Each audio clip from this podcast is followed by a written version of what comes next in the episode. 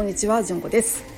え、今日はお寺の探し方について喋ろうかなというふに思います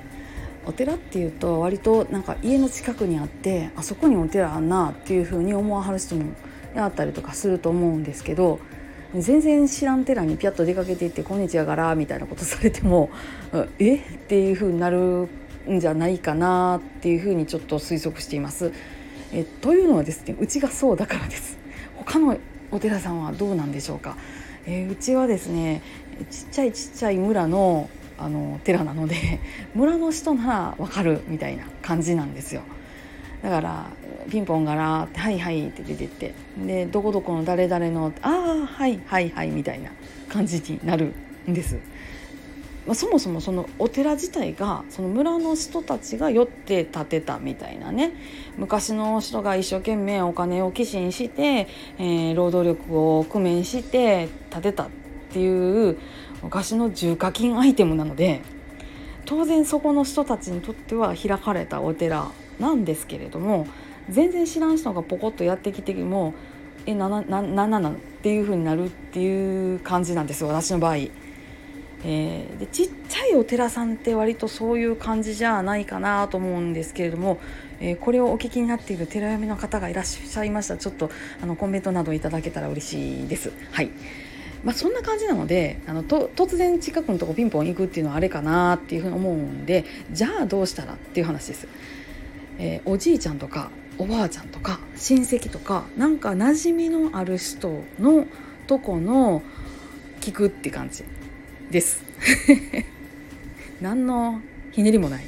この話前もしてますみたいな感じです。はい、えなんでそれをした方がいいのかっていうとあの自分の馴染みのある感じっていうとか自分が知ってるお寺さんのイメージとか自分が知ってるお坊さんのイメージっていうのに結構近いところに行けるんじゃないかなっていうふうに思うからなんです。で、えー、そんでそこのお寺さんとどういうふうに付き合ったらいいかっていうこととかも相談できますしねおじいちゃんおばあちゃん個人的の方に。うん、なのであの私はおすすめやなっていうふうに思います。であともっといいなっていうのはその昔ねそこのおじいちゃんちとかおばあちゃんちとか親戚の家とかにそのお盆の時とかに行ったことっていうあの記憶があるならなおさらおすすめなんですよ。なんでかっていうとそのお盆とかのイメージとあんまり乖離してところにないお寺さんにつながるからなんですよ。そういう宗派につながるからなんです結構ねなんか宗派によってなんか雰囲気ってだいぶ違うみたいでこれも私も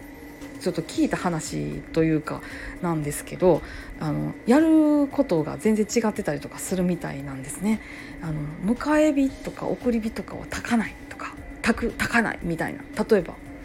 うん、そういうのがあったりなんかこの季節にあれするみたいなのとかあったり全然ねなんか違うんですって。うん、もちろんねお経さんも違うし使うものも違うあのチーンっていうやつがあるかポクポクっていうやつがあるかとかっていうそういう違いもあるのでもちろんそのお坊さんの服のあの衣の雰囲気も全然違うのでなんか馴染みのあるところに行く方が私はいいと思うんです。なのであのそういうふうにちょっとこう親戚とか自分の馴染みのある文化からたどっていただくっていうのが良いかなというふうに思います。はい、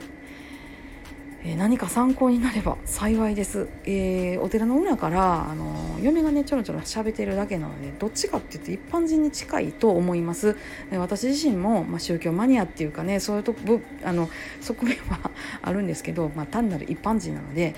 えー、一般人ガチの一般人とお寺の間んこぐらいにいてると思ってもらえればあの話が聞きやすかろうかなというふうに思ってます。